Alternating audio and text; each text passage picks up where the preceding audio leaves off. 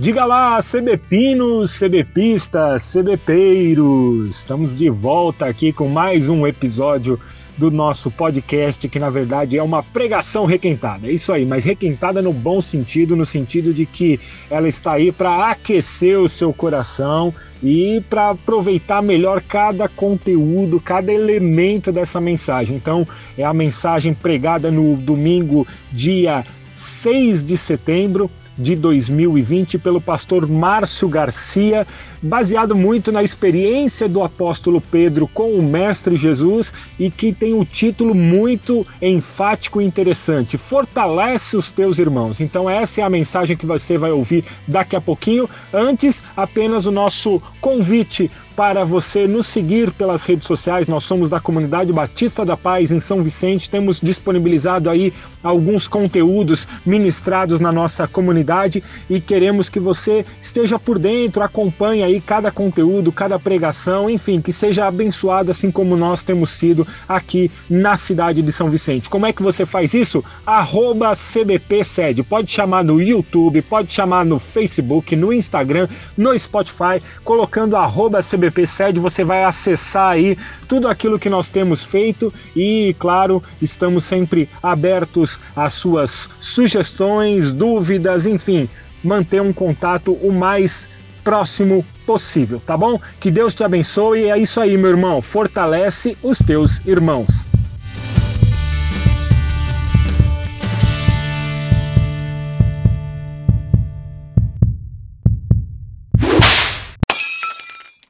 Quero convidá-los então, agora, para nós abrirmos as nossas Bíblias em Lucas, capítulo 22, e nós vamos ler os versículos de 31 a 34.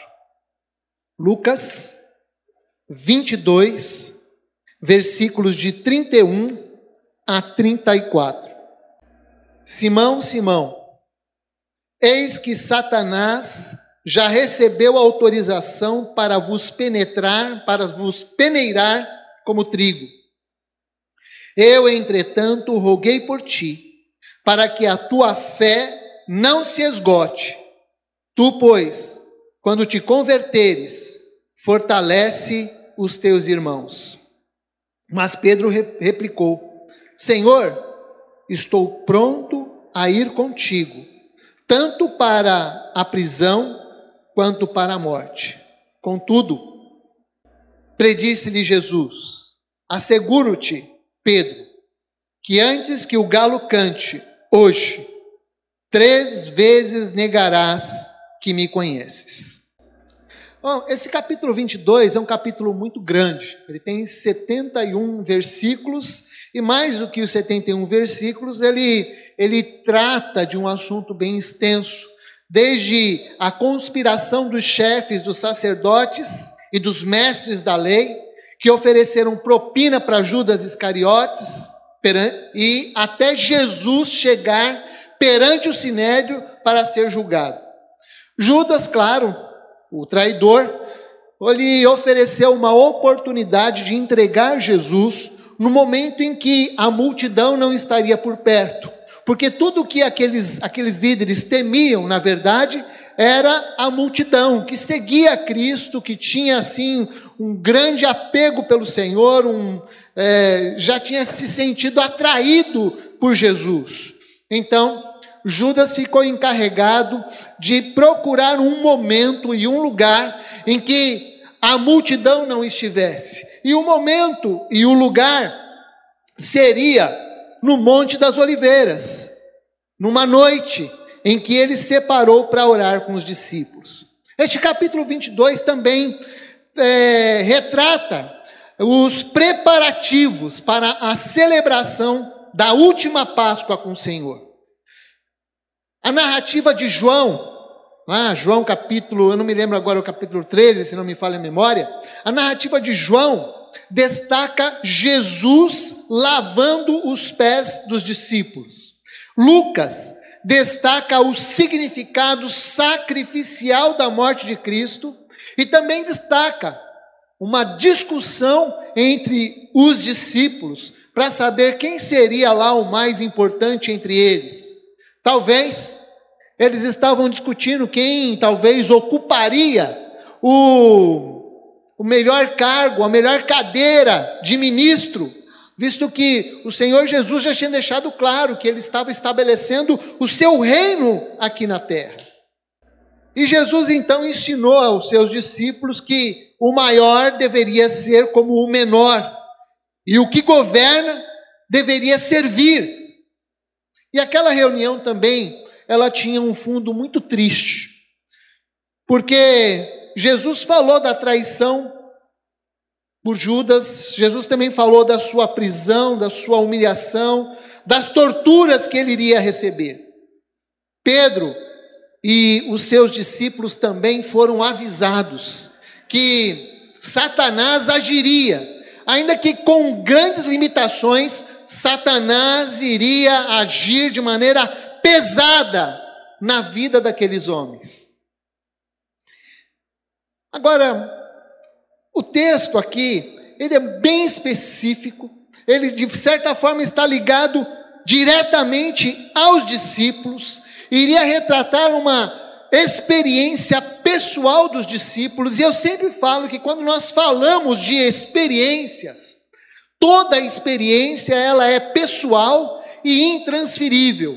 Ainda que a minha experiência tenha sido muito semelhante à sua, no que diz respeito à conversão, no que diz respeito a algumas coisas da vida, toda experiência ela é muito pessoal e ela é intransferível. Ninguém pode ter a mesma experiência que você já teve.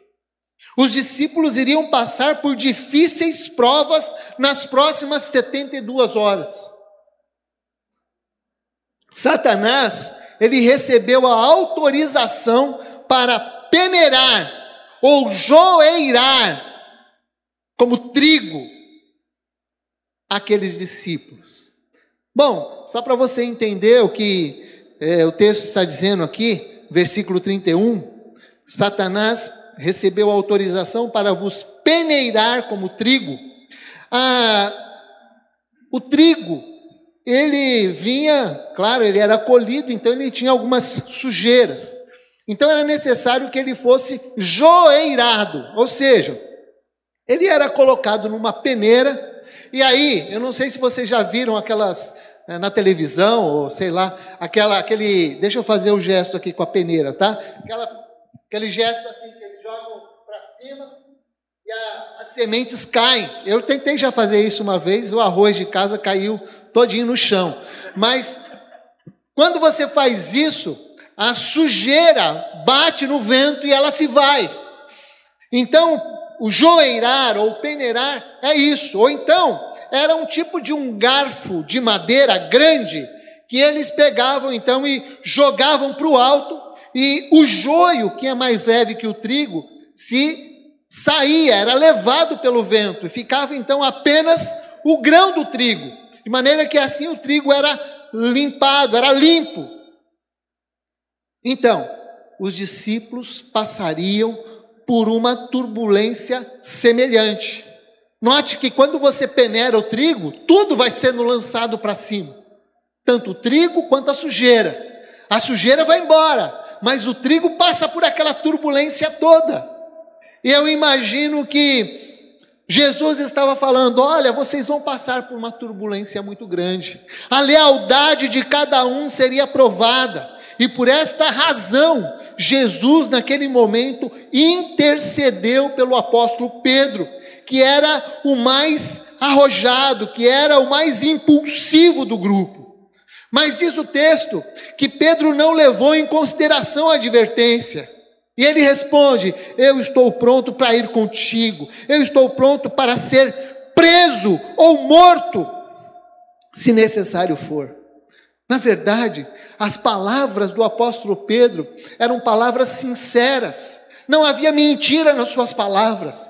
A grande questão é que Pedro era um homem impulsivo, ele tinha há um autor muito antigo que escreveu um, dois livros, Temperamentos Controlados pelo Espírito e Temperamentos Transformados pelo Espírito. Então ele retrata ali alguns temperamentos: colérico, sanguíneo, é, melancólico e fleumático.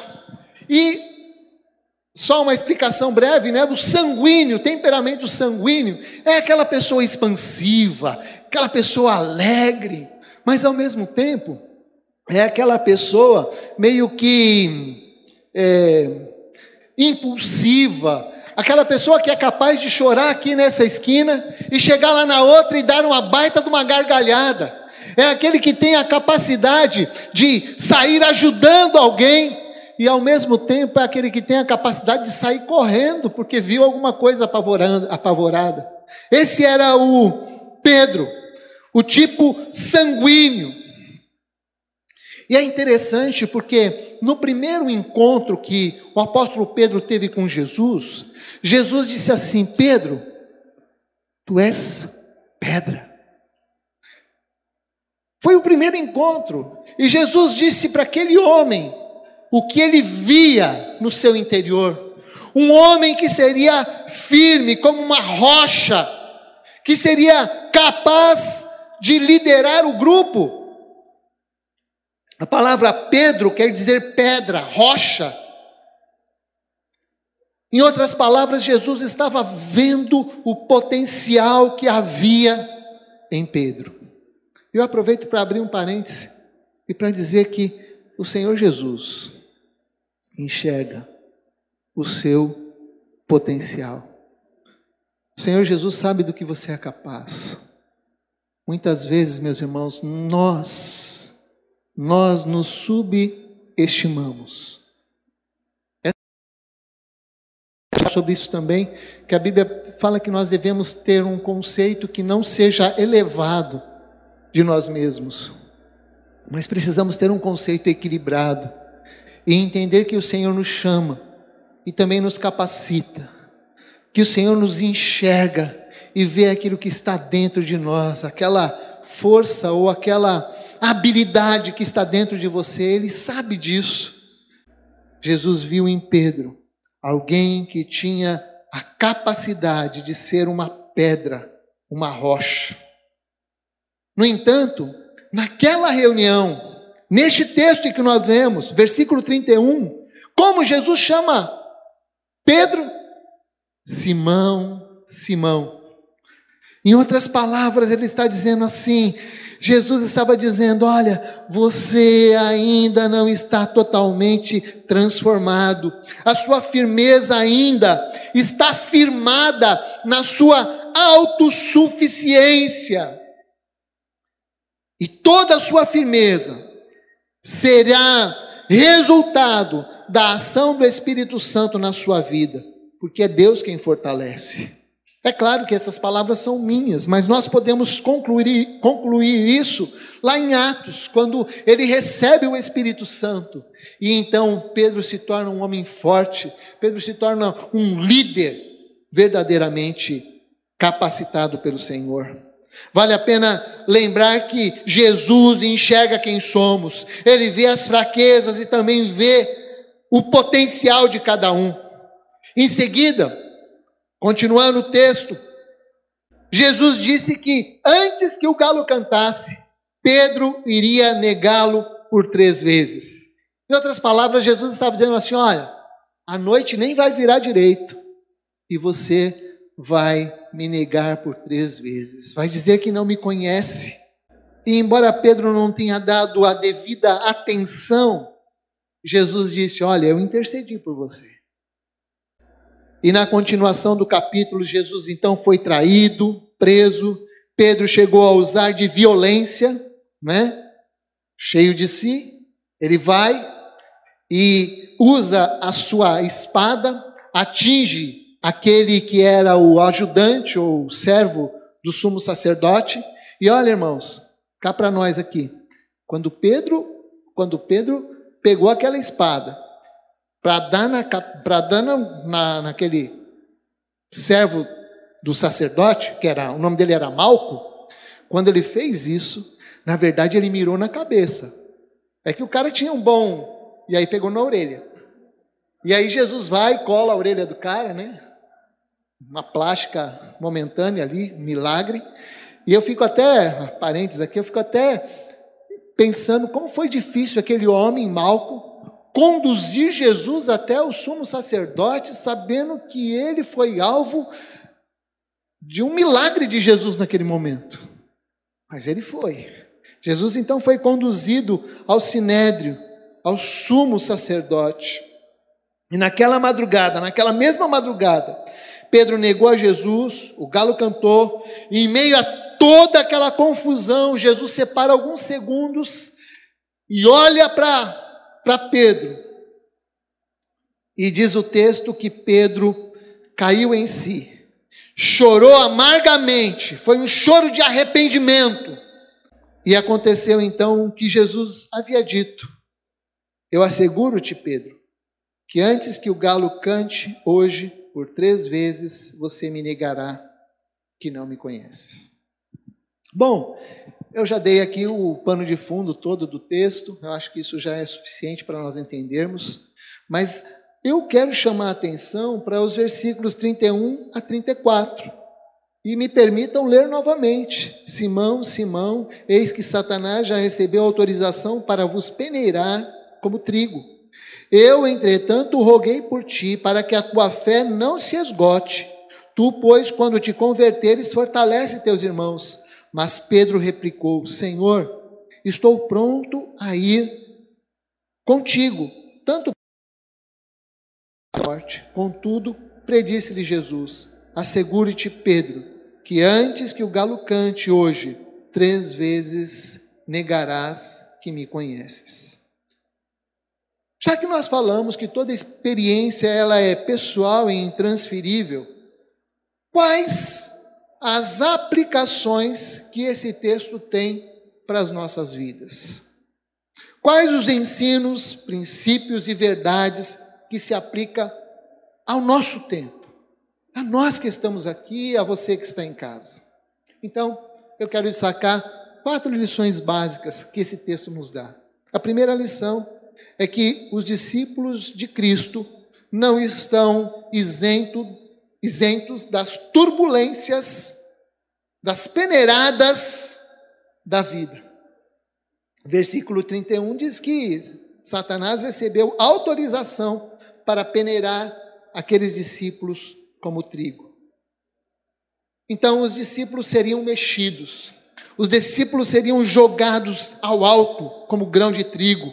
A lealdade de cada um seria medida. Satanás recebeu autorização para fazer um teste. E parece até crueldade de Deus, parece crueldade de Jesus. No entanto, alguns momentos, em alguns momentos, a nossa fé ela é provada. Satanás tem o alvo de destruir a fé dos discípulos de Jesus. E por que, que ele tem esta é, esse desejo de destruir a fé dos discípulos. Porque quando o diabo age em nossas vidas ou tenta tocar em nossas vidas, na verdade ele tenta agredir a Deus, porque Deus nos ama. A Bíblia diz que Jesus veio para que nós tivéssemos vida e a tivéssemos em abundância. Portanto, quando você vê um bêbado caído, quando você vê um cara drogado, quando você vê um crente caído, derrotado, você pode olhar e saber que nas regiões celestiais há um inimigo que está rindo e zombando do Senhor, porque o diabo não desiste nunca, ele sabe que vai perder, mas ele quer acabar ou frustrar os planos de Deus. O alvo do diabo é derrotar e derrubar a autoridade de Deus. Por isso, ele quer destruir a nossa fé.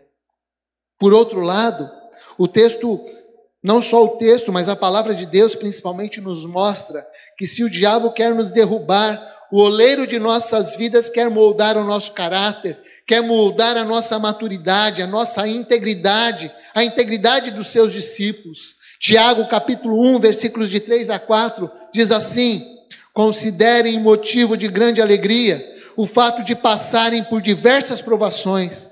Vocês sabem que a prova da sua fé produz perseverança, e a perseverança deve ter ação completa, a fim de que vocês sejam maduros e íntegros, sem lhes faltar coisa alguma.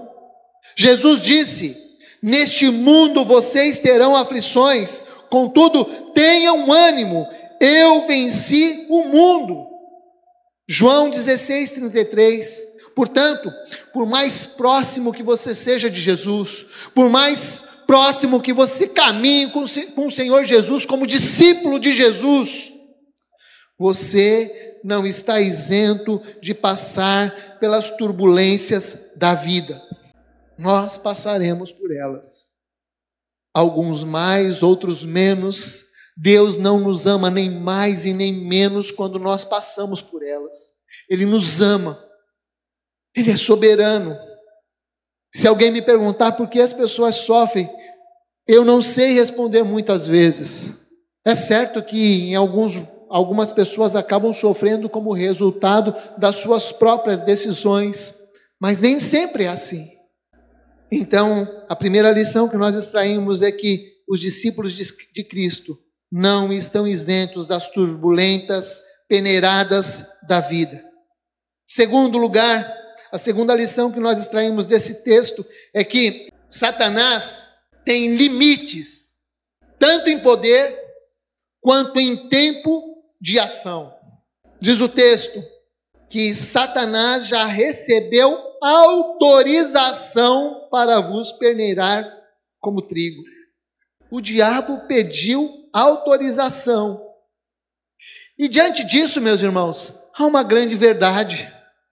Satanás não pode se opor a Deus.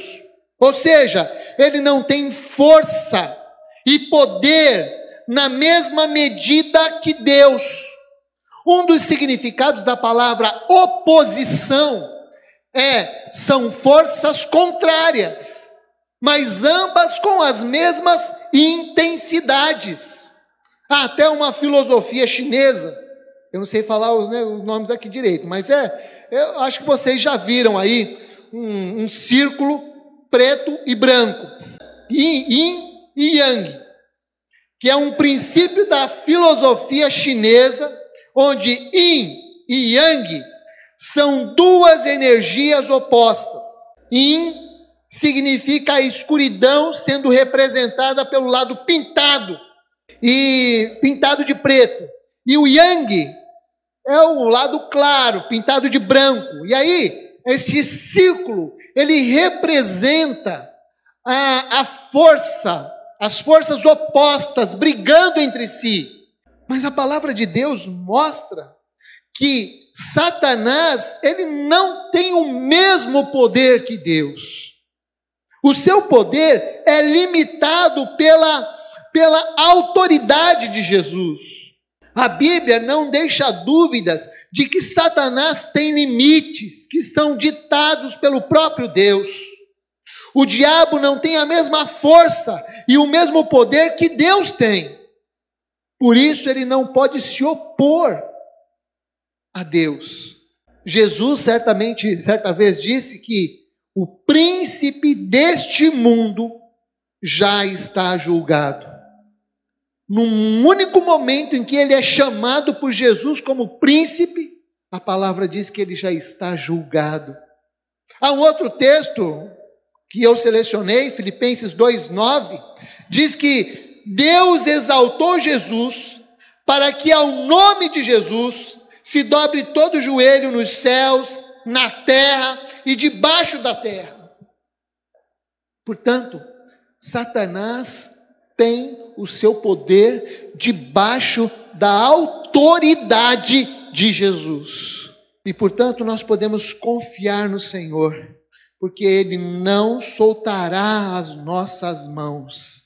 Seja o que acontecer conosco, Ele não te deixará e não te desamparará. Ninguém pode nos roubar do Senhor. Ninguém pode nos tirar do Senhor. Terceiro ensino desse texto está no versículo 32.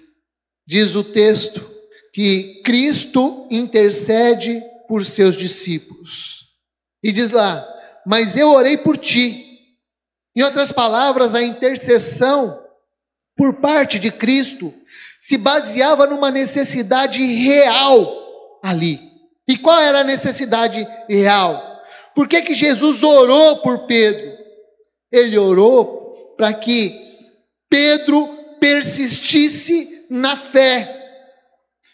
Pedro precisaria aprender a reconhecer o senhorio de Cristo publicamente, mesmo que isso lhe causasse prejuízos.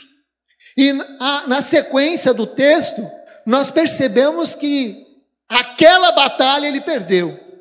Tanto é que ele volta derrotado para casa. Este, esse texto marca o início de um processo de conversão e de restauração na vida do apóstolo Pedro. Quando ele nega Jesus, quando Jesus olha para ele, quando ele sai chorando amargamente, arrependido, ali começou um trabalhar de Deus na vida de Pedro. E foram necessários alguns, talvez alguns 30, 40 dias, porque foi lá em João capítulo 21 mostra que Pedro foi então restaurado através de uma conversa com o Senhor Jesus. E mais tarde, no livro de Atos, nós encontramos uma narrativa muito bonita a respeito do apóstolo Pedro. Atos 4, versículos 19 e 20, mostra que ele aprendeu a lição. Ele encara as autoridades religiosas e diz assim: seria justo aos olhos de Deus obedecer aos senhores e não a Deus? Pois não podemos deixar de falar daquilo que vimos e ouvimos. Ele aprendeu a não negar o senhorio de Cristo, mas naquele momento, naquele momento em que Jesus estava falando com ele, Pedro não deu nenhuma importância para as palavras de Jesus, mas ele preferiu ficar com a sua autossuficiência. Eu me basto. É importante lembrar que Cristo intercede por seus discípulos. João 17, 20 diz: Minha oração não é apenas por eles, rogo também por aqueles que crerão em mim por meio da mensagem deles, para que todos sejam um. Eu sei que naquele momento Jesus não mencionou seu nome, mas Jesus orou por você, Neto. Jesus orou por você, Claudemir. Jesus orou, orou até pelo Tiago. Jesus orou por todos nós. Jesus orou por nós de uma maneira muito pessoal. Hebreus 4,14 afirma que Jesus é o nosso grande sumo sacerdote. 1 João capítulo 2, versículo 1 diz: Se porém alguém pecar, temos um intercessor junto ao Pai, Jesus Cristo, o justo. De forma que o Senhor Jesus intercede por nós. É por isso que nós oramos em nome de Jesus. Precisamos orar segundo a vontade de Deus, mas em nome de Jesus. A quarta lição que nós extraímos do texto é que o Senhor sabe o que quer dos seus discípulos. Jesus não apenas intercedeu para que Pedro não desfalecesse na fé, ele tinha um propósito para com Pedro. E qual era o propósito? Ele diz: E tu quando te converteres, fortalece teus irmãos. Cara, esse texto falou fundo ao meu coração. É certo que Pedro estava seguro de si. Sua autoestima estava em alta. Sabe aquele, aquela música, Esse Cara Sou Eu? O primeiro que cantou foi Pedro. Ele cantou isso, porque ele se achava mesmo. Ele se achava. Mas Pedro não sabia que ele era uma rocha em formação. Não estava firme ainda, não estava preparado. Romanos capítulo 12, versículo 3, diz assim: Ninguém tenha de si mesmo um conceito mais elevado do que deve ter, mas, ao contrário, tenha um conceito equilibrado, de acordo com a medida da fé que Deus lhe concedeu. Por isso, Jesus exortou o apóstolo Pedro naquele momento e disse: quando você voltar a trilhar o caminho, fortaleça aos teus irmãos. E notem que Jesus não está dando aqui uma autoridade maior a Pedro. Ele está dizendo aqui: olha, fortaleça aos teus irmãos, gente igual a você. Então o Senhor conhece os nossos limites, o Senhor sabe quando estamos prontos, o Senhor sabe qual é o nosso lugar, o Senhor sabe como podemos ser mais úteis na Sua obra. Esse texto me ensina isso. O Senhor sabe o que quer de nós. E caminhamos para a conclusão.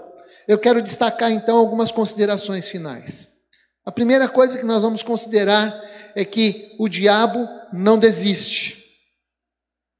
Porque desde o início ele vem tentando derrubar derrubar a obra de Jesus, deixar que o seu impedir que o seu reino avance. O diabo se aproveitou das fraquezas dos discípulos. Ou seja, ele entrou em Judas. Como? Pelas portas da usura, da avareza, da incredulidade, do desejo de que ele tinha de ter as coisas. Em relação aos demais discípulos, eu creio que as dúvidas, aí é creio eu, não estou falando, estou falando do que eu creio, do que eu penso. Mas em relação aos outros discípulos, eu creio que as dúvidas e a covardia foram as fraquezas que Satanás tocou para dispersar aquele grupo. Agora, com Pedro, já o apóstolo Pedro, ele foi fisgado pela sua autossuficiência.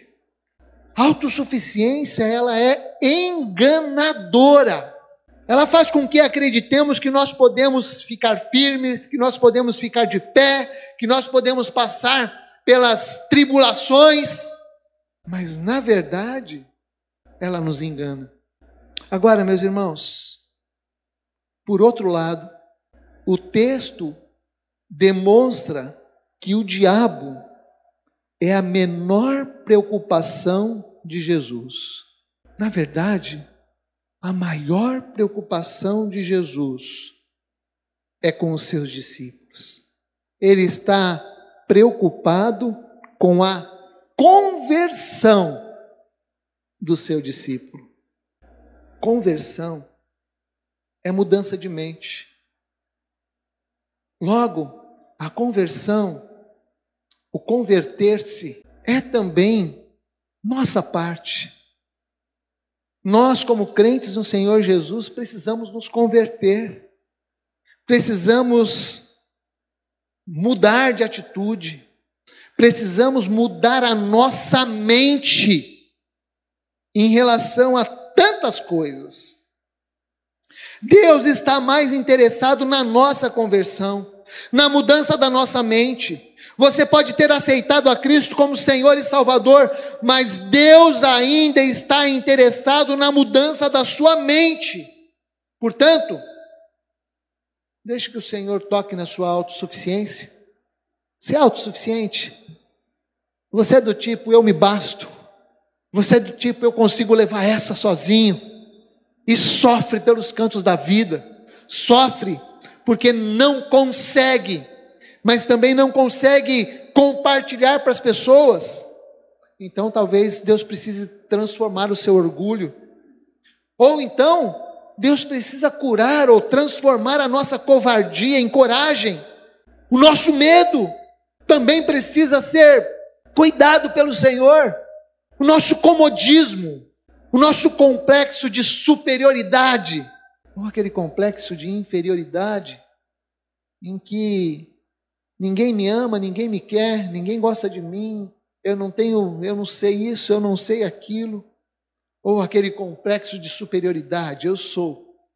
O Senhor quer que nos convertamos dos nossos pecados, para que nos tornemos aptos, maduros, firmes, para seguir o caminho e cuidar uns dos outros. Meu irmão, nós somos mais importantes que o diabo. Jesus não estava preocupado com o diabo, mas ele está preocupado conosco. Em formar crentes maduros, que enxerguem, que tenham boa visão, que tenham as suas mentes transformadas pela ação do Espírito Santo em suas vidas. Jesus conhece os seus discípulos, sabe quais são as suas facilidades e também as suas dificuldades. Ele é Deus, portanto, tudo sabe antes que tudo aconteça. E assim como ele conhecia aqueles doze, ele também conhece cada um de nós. E sabendo disso, e confiando nisso, nós podemos viver experiências, ainda que sejamos em algum momento joeirados pela vida, peneirados pela vida, pelas dificuldades da vida, nós podemos caminhar firmes com o Senhor, porque Ele está conosco. Rendamos a Ele as nossas vidas, submetamos a Ele as nossas fraquezas. E eu quero terminar com uma oração ou com uma palavra do apóstolo Paulo, que está em 2 Coríntios 12, 9. Eu vou ler numa tradução bem antiga, que diz assim: Basta-te a minha graça, pois a minha força se aperfeiçoa na fraqueza. Portanto, de boa vontade, antes me gloriarei nas minhas fraquezas para que a força de Cristo repouse sobre mim. Você precisa se converter em alguma área da sua vida. Você precisa hoje submeter alguma coisa diante do Senhor. Há alguma questão na sua personalidade, no seu comportamento, há alguma questão na sua vida que você queira submeter isso a Deus.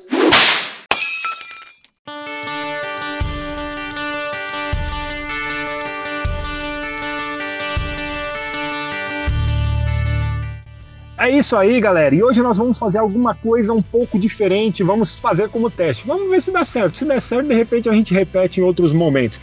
Como boa parte da nossa galera ainda não está participando dos cultos presenciais, todo domingo nós fazemos o esfria, logo após o culto, a gente fica conversando, trocando uma ideia com a galera que está em casa. E hoje eu estou aproveitando alguns comentários feitos após a pregação entre eu, Vitor Miranda, entre mim, melhor dizendo, e Juarez Veiga. Então, dois é, caras aí que fazem parte da comunidade Batista da Paz e que, após a palavra do pastor Márcio, comentaram algumas coisas, trocaram algumas experiências e impressões sobre a mensagem. Então, acho que é, essas pontuações, essas ponderações podem aí auxiliá-lo a compreender melhor. Então, fortalece os teus irmãos, siga-nos nas redes sociais e ainda tem aí alguns minutinhos de papo a partir de agora. Que Deus te abençoe. Estamos em arroba CBP Sede.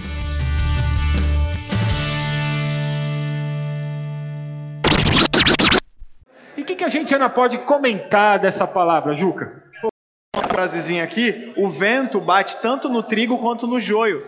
O que, que tu acha disso, Vitor? Às vezes a galera sofre muito por, por crer diferente disso, né? É, é, é, uma, é um entendimento equivocado que a partir do momento que houve uma conversão, parece que é criada de uma forma sobrenatural uma cápsula, uma redoma, e que a Exatamente. partir daquele momento ninguém toca na sua vida, o inimigo não chega perto, as tempestades não molham não e chegam mais à nossa e, casa. Né? Não, está isento, tá. E isso foi, ficou muito claro que não é bíblico, né, não né, Jorge? É não é bíblico. Vai ter tempestade. Vai ter. E o que eu acho legal, Vitor, é que aí o pastor Márcio ele traz para a conversa a carta de Tiago e meio que dá uma substância para a gente acreditar o porquê dessas provações chegarem na nossa casa, né? Tiago vai explicar o que para a gente, Vitor? Que é essa provação que vai dar ali substrato, que a gente vai ficar firme, vai acrescentar na nossa fé. Que bom se a gente tivesse essa realidade mais, mais firme na nossa vida, né? E aí a gente traz isso para nossa realidade prática. Você que está nos acompanhando aí pela internet, pensa qual foi o momento da sua vida que você mais cresceu na sua vida espiritual. E muito provavelmente você vai lembrar que foi algum momento de dificuldade, algum momento que trouxe uma maturidade para enfrentar, e, e, e, as tempestades da vida têm esse viés de nos tornar mais fortes, mais sólidos Exatamente. e reforçar e renovar talvez a nossa fé naquele que nos sustenta durante as tempestades. Exatamente. Então, sabe uma outra coisa? Enquanto você caça aí um comentário bacana também de alguns nossos irmãos, gente, a gente é lógico, a gente sabe que Deus conhece o nosso coração e a gente crê de maneira muito tranquila que Deus conhece o nosso potencial, Deus conhece até porque foi Ele quem gerou em nós esse potencial. Nós acreditamos que aquilo que existe em nós, que pode ser utilizado no reino, foi presente do próprio Deus para nós. Agora, sabe uma coisa que a gente confunde, Vitor? Que porque Deus conhece o nosso potencial, a gente acha que a nossa jornada vai ser simples. A gente acha que de nós não precisa ter algum esforço, não precisa ter algum empenho, não precisa ter uma dedicação, não precisa ter um preparo, não precisa ter um estudo para a gente usar aquele próprio potencial que foi dado por Deus. É meio que uma qualificação por osmose que vai acontecer, né? É uma osmose gospel. Deus vai mandar porque vai assim, eu sei no seu potencial, vou transmitir um pouco mais de porção. Exatamente. E aí você vai poder ensinar, você vai poder discipular, você vai poder instruir, você vai ser um ótimo pai. Gente, se a gente não tiver uma caminhada com Cristo, Sim. tudo isso é em vão, gente. Não tem essa de, de transmissão do alto, ele abre lá, joga um raio e sua vida é bombardeada por aquele.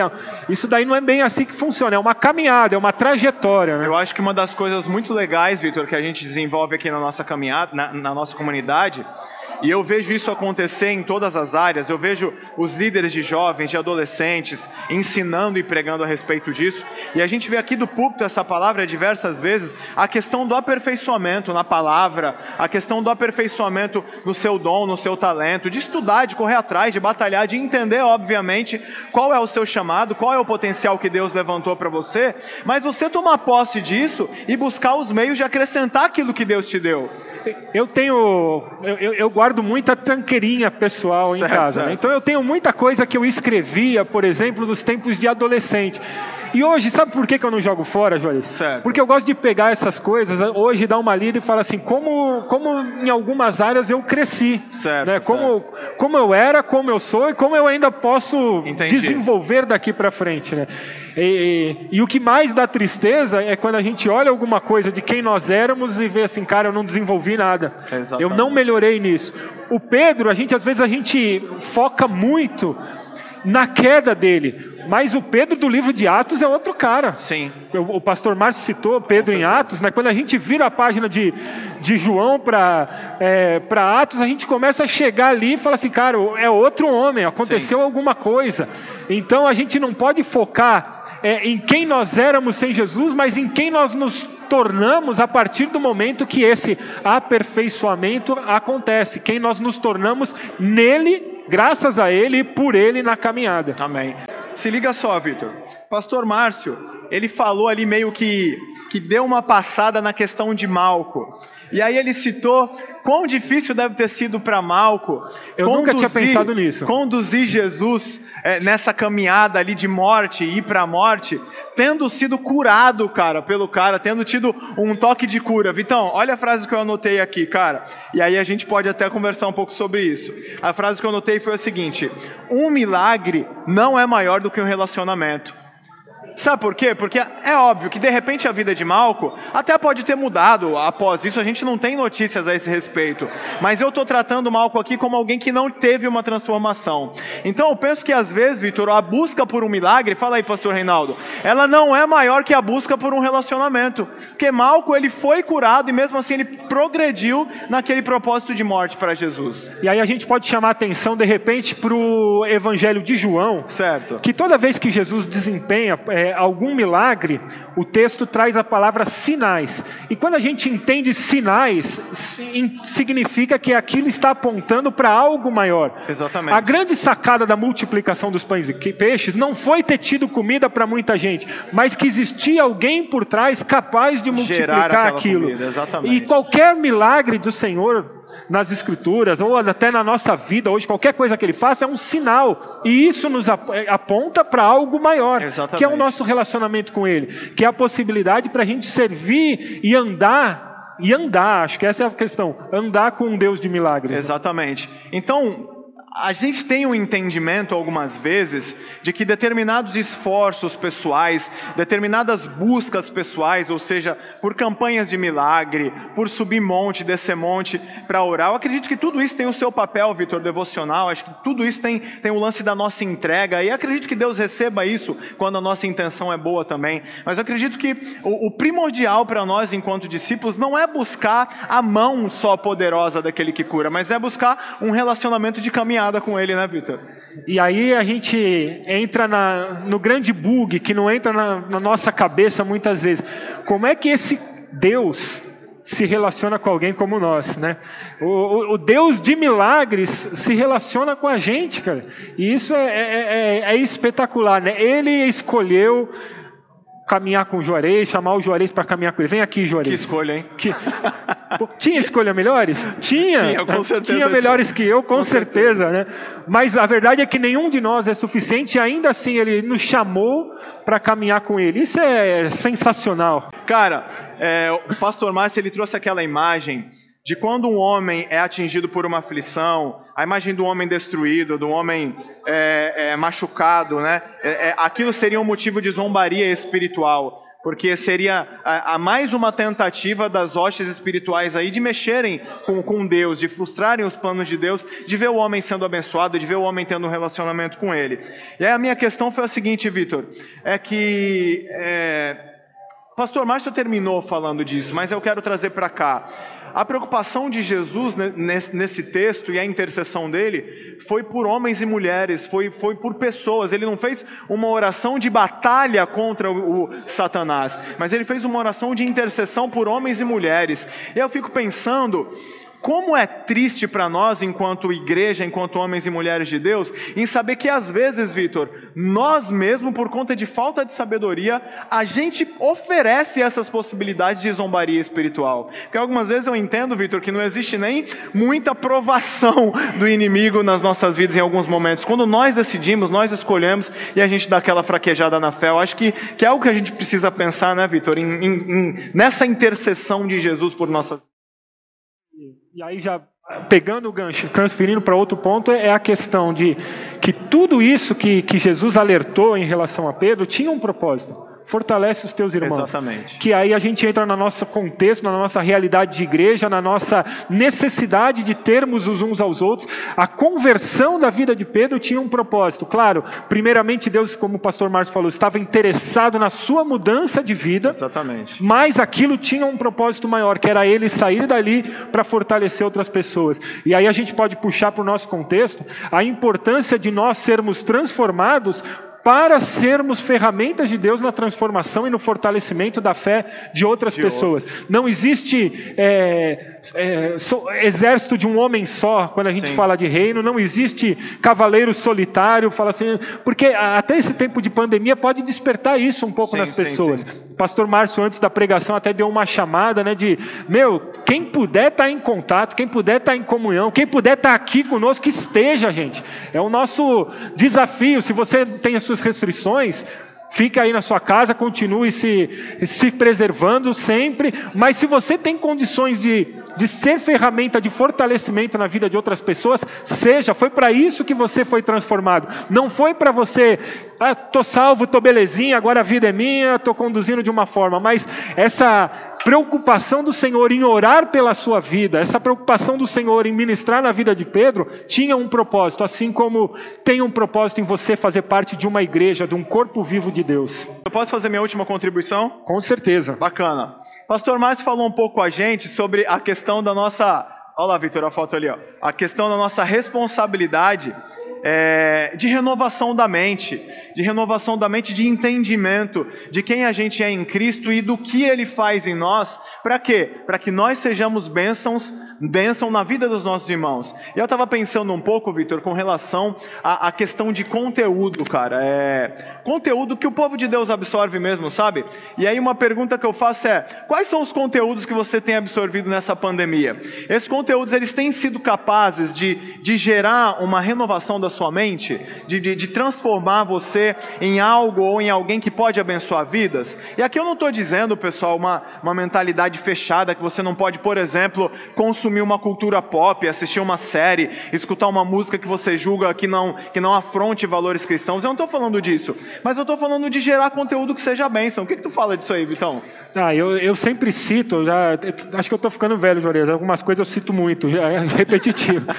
Tem um livro do, do Shed que me chamou muita atenção, até para a questão de conteúdo cristão que a gente consome, é, que ele, o nome do livro é Viva para a Glória de Deus, e é, originalmente era um texto chamado Teologia do Desperdício, que fala do desperdício com coisas desse mundo, que você foi criado por um propósito, que é para glorificar a Deus, e a gente desperdiça muitas vezes a nossa existência com conteúdos impróprios, e às vezes dentro da igreja, dentro de conteúdos cristãos, também pode ter desperdício. Sim. Porque a gente ouve uma palavra, é, é, ou lê a Bíblia em casa, fecha a Bíblia e aquela palavra não trouxe uma conversão, ó, já fazendo uhum. ali, não trouxe nada na sua vida, aquela foi uma palavra desperdiçada para você. Sim. Porque ela foi proclamada, ela tinha é, potencial para promover alguma mudança, alguma transformação, exigir alguma atitude sua, e você fechou a Bíblia, foi embora, segunda-feira já não esqueceu, já, já, se esqueceu disso, já não lembra mais, já não toca no assunto,